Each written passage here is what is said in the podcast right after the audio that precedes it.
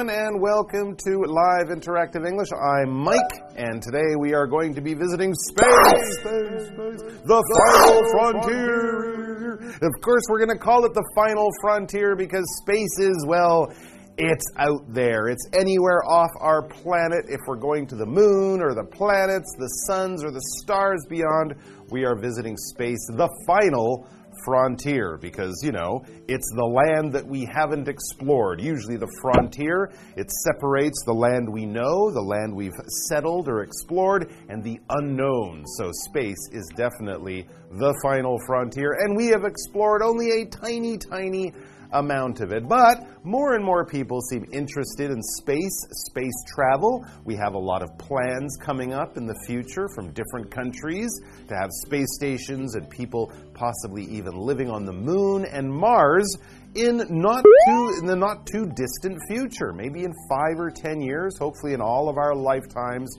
we will be seeing people exploring and possibly living in space. And as you know, if you have enough money, you can give some to Richard Branson or Jeff Bezos or Elon Musk, and you can go to space, well, not tomorrow, but you can go to space soon. So as we kind of look to the future of space travel, it's also interesting to look back to the past. Because really, if you guys have grandparents, a lot of them were born before space travel even started. So there you go. That's a pretty cool thing. So let's learn a little bit about the past, the present, and future of space, space. the final frontier. The article is coming up.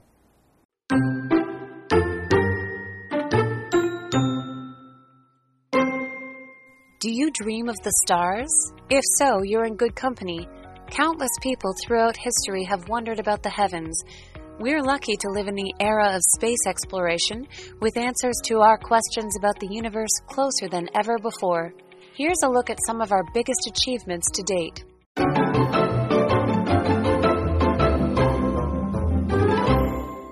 All right, so yes, when you see the final frontier, it's just another way of kind of saying space. You can think about space and space travel because that is exploring the final frontier. So let's look at our article. We start with a sentence that I think a lot of us might have actually, um, you know, we might have actually done this. It says, Do you dream of the stars? Maybe not actually dreaming while you're sleeping of the stars, but have you ever sort of imagined or fantasized that in the future you might go into space, maybe become an astronaut, maybe live in space and work in space? Does that kind of interested you in any way? Well, if so, if yes, if you answer yes to that question, you're in good company. Being in good company means there's a lot of people like you. You would find a lot of friends and people who have the same idea, the same opinion on this.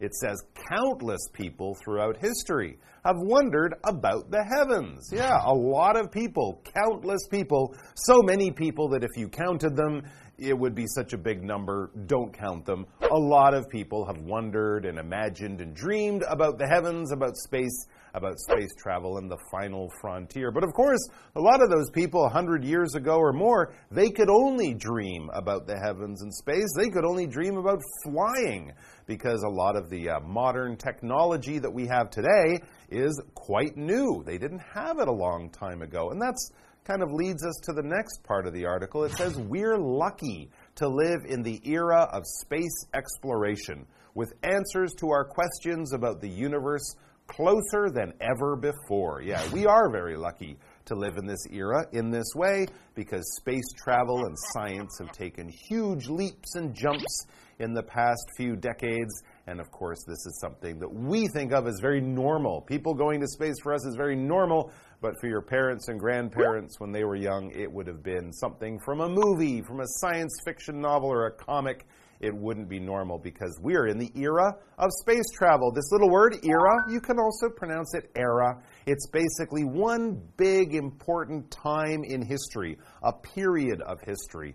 A lot of things change in an era or an era. The world enters it and exits it, begins the era and ends it in a very different state, in a very different situation. And we often put names on era. I guess you could say today we live in the digital era, the computer era, the information era, right? Computers and social networks and the internet have totally changed the world, politics, society, that kind of thing. If we think of Michelangelo and, and Leonardo da Vinci, that was the Renaissance era.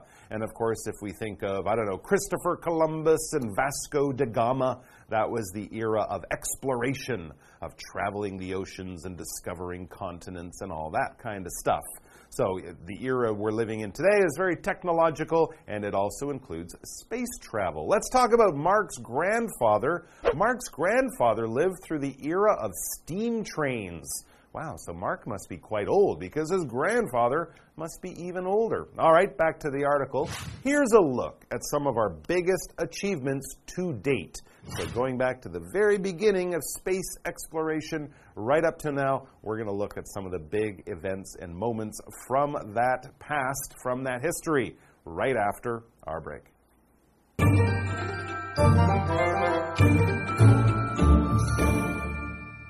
大家好，我是 Hanny。今天的课文标题是 The Final Frontier。那么 frontier 这个名词就表示国境啊、边境，也可以用来指可能是探索活动等等的新领域。那么标题用到 the final frontier 来表达最后的边疆。从这个太空探险的观点来看啊，就是指外太空喽。好，课文一开始问说：你向往星星吗？如果会啊，像你这样的人是大有人在的。历史上有无数个人对天空是感到好奇的。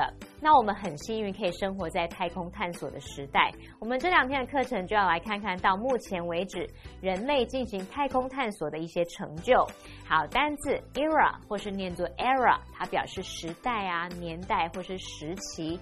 像我们说 digital era 就是指数位时代。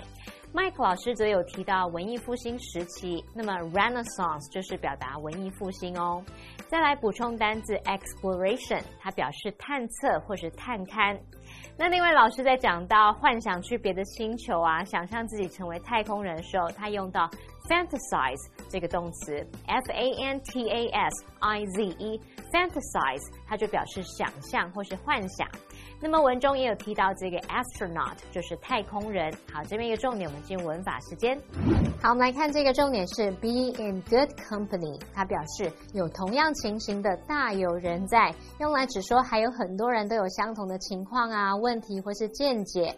那么 company 在这边是当不可数名词来指同伴、伙伴，不是当做公司来解释哦。好，那像这样的用法，我们也可以把它写作 have plenty of company。举例来说。If you're confused about your future, you're in good company. 你也可以说，If you're confused about your future, you have plenty of company. 如果你对未来感到迷惘，很多人都跟你一样。好，这一回课文中。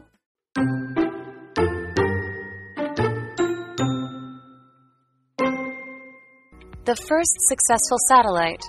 On October 4, 1957, the space age kicked off with the launch of Sputnik 1, the very first man made object to pass beyond Earth's atmosphere.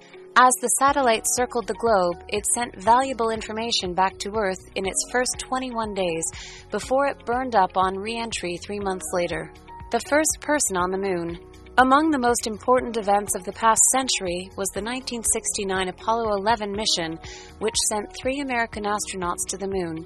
People around the world held their breath as they watched the historic event on TV. Neil Armstrong was the first to set foot on the moon's surface, and he famously announced that it was one small step for a man, one giant leap for mankind.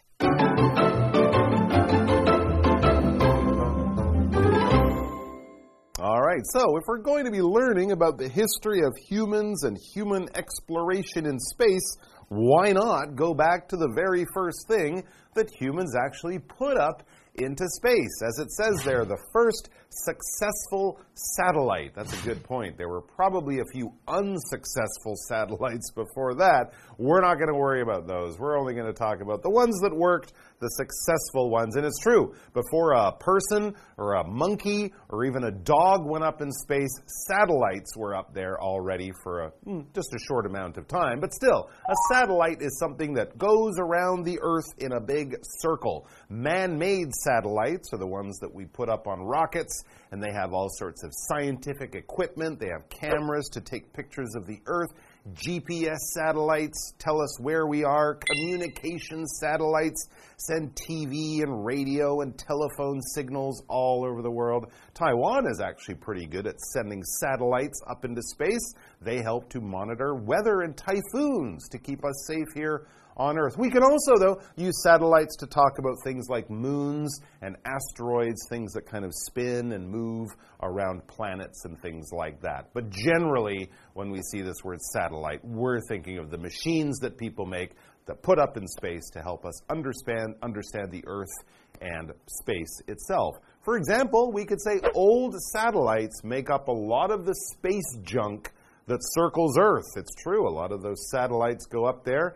After a few years, they stop working and then they stay up there. So, satellite garbage or junk is becoming a bigger and bigger problem. But we'll worry about that later. Let's talk about the first satellite. When it went up there, space was super clean. No garbage up there. This was the first piece that we made. But at the time, it was a wonderful discovery of science. And when was that time? On October 4th, 1957. Ah, yes, I remember. No, I don't remember that day. On October 5th, 1957, the space age kicked off with the launch of Sputnik 1, or Sputnik 1, the very first man made object to pass beyond Earth's atmosphere. In other words, they put it on a rocket, they shot it up a couple hundred miles into space, and there it was, and it went around the world in a big circle going beep, beep, beep with some little radio antennas sticking off it. It was the first satellite. It wasn't much, but it was pretty special at the time. And when you put something into space, a rocket, the astronauts in the rocket or a satellite, you launch those things. That's a bit of a different word from what airplanes do, right? Airplanes take off from a runway, but rockets, I guess, because they're uh, they're flying in a different way, we launch rockets. We'll see a, a rocket launch on television from Florida or from parts of South America or maybe Russia or China, uh, depending on who is launching or sending the rocket from the Earth up into space using huge amounts of power and rocket engines. Let's talk about NASA. NASA will launch its next moon rocket later this month. Well, I think, I don't know if that's the schedule, but they have been launching some moon rockets recently. And when rockets leave the Earth, of course, they have to fly through the clouds, through the air, through all of the things that keep us alive and give us weather. And that bubble of gas around the Earth with oxygen and nitrogen and all those other things, that bubble of air is called the atmosphere. The atmosphere is what keeps us alive, it's what gives us oxygen. It's also where our weather kind of happens with wind and clouds and rain and things like that. And of course, as you go further away from uh, the Earth, the atmosphere gets thinner and thinner. It gets harder and harder to breathe. Unlike Earth, Mars has no protective atmosphere around it, so you cannot breathe on Mars. You have to bring your oxygen with you. They don't have an atmosphere. Back to the article. As the satellite circled the globe, it sent valuable information back to Earth in its first 21 days before it burned up on re entry three months later. Well, that's nice to know that Sputnik did not create space garbage or junk. It burned up three months after it was launched but of course, by that time, it had circled the globe many, many times. When we say globe, basically you can think world, all right? When we talk about the globe, we're talking about the world. A globe is a round shape but we wouldn't call a ball a globe. It's really just the, the world. But it's definitely not a map of the world like you might see on the wall in your classroom. But maybe over in the corner of your classroom, you have that map that is on a ball shaped object with all the planet, or sorry, all the countries and oceans of the world. That is the globe. So when we use the globe, it could be that thing in your classroom, or we could just say it's the world. I'm going to fly around the globe on my holiday next year. I'm flying around the world. For example, the famous actor is recognized around the globe, around the world. He's world famous but nobody on the moon knows this guy. It's only around the globe, so that's interesting. Back to the article. The first person on the moon. Oh, yeah, this guy. I think I remember the name. Of course, you guys probably know the name of the first person on the moon. And then we read among the most important events of the past century was the 1969 Apollo 11 mission, which sent three American astronauts to the moon. Yes, this, of course, was Apollo 11, the first time people had actually walked on the moon. And then we see people around the world held their breath as they watched the historic event on TV. I didn't see it. I think my parents saw it. I heard about it, but you can watch, I'm sure, uh, clips of it on YouTube back in 1969. This was one of the biggest stories that ever happened. And yes, I think a lot of us know the name of the first person. Neil Armstrong was the first to set foot on the moon's surface, and he famously announced that it was one small step for a man, one giant leap for mankind. Those are famously not actually the first words spoken from the moon, but maybe the first words spoken after someone stepped foot on the moon. So there's a little difference there, but it's a very interesting history and also a huge moment in human civilization. That's all we have time for today, but we're going to be back with more amazing events in space history, so do come back and join us for that. If you're on another planet, that is an excuse to not be here. But if you're on Earth, you got to come back and watch. See you soon.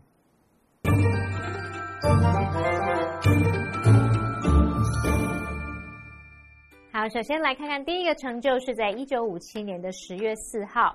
那么，随着史普尼克一号的发射，太空时代揭开序幕了。这是第一颗飞越地球大气层的人造物体。那这颗人造卫星环绕地球运行的时候呢，它有在前二十一天把珍贵的资讯传回地球。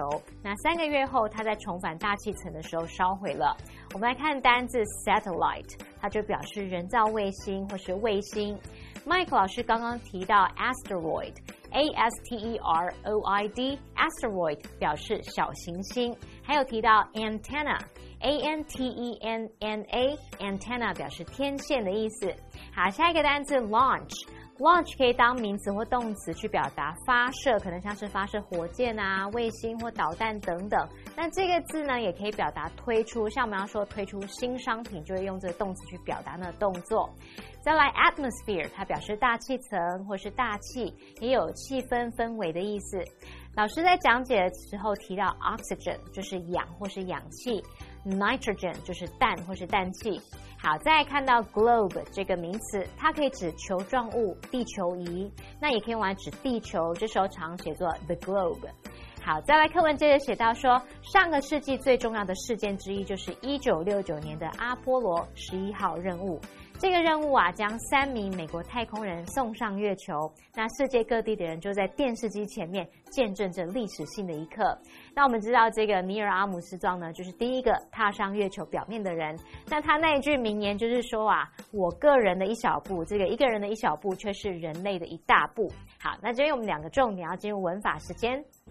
好，来看第一个重点是 burn up，它可以指烧成灰烬或是焚毁。那么当这个意思的时候，它可以当不及物用，或者是当及物用。我们就来看看它的用法。第一种，你可以用 something 加上 burn up，例如 their house burned up in a fire years ago，他们的房子在多年前的一场火灾中烧毁了。好，第二个用法是你可以用 fire burns something up。举例来说。The fire burned up most of their furniture。那场火灾烧毁了他们大部分的家具。好，再看到第二个重点是主词补语的倒装用法。我们要强调主词补语，或者是避免主词比较长，然后导致这个句子头重脚轻的时候，你就可以把主词补语移到句首。那么这时候呢，要把主词跟动词倒装。好，以句型来看，原本句型可能是主词加 be 动词加主词补语，那么倒装后变成。主词补语加 be 动词加主词。好，举例来说，A note left by his brother was lying on the table。好，那现在呢是表达说他哥哥留的纸条在桌上。我们如果把主词补语 lying on the table 移到句首，经过倒装，那就会写成 Lying on the table was a note left by his brother。好，以上是今天的讲解，同学别走开，马上回来哦。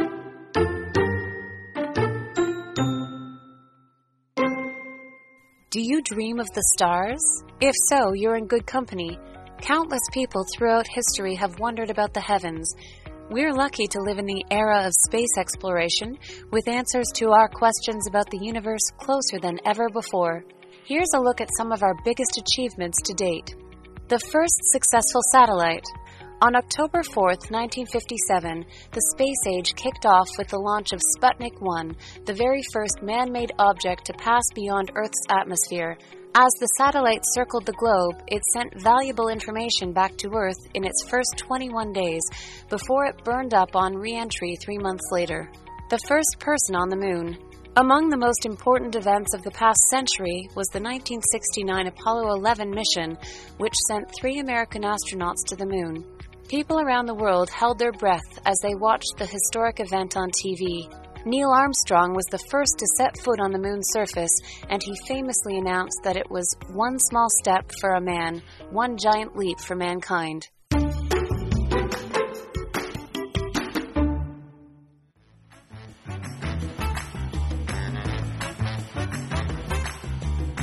Hi, I'm Josh. I'm Carolyn. Today we're going to be playing Word Drop.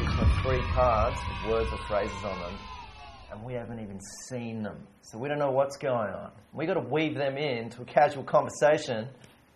So let's do it. All right. Yeah, take us down this road.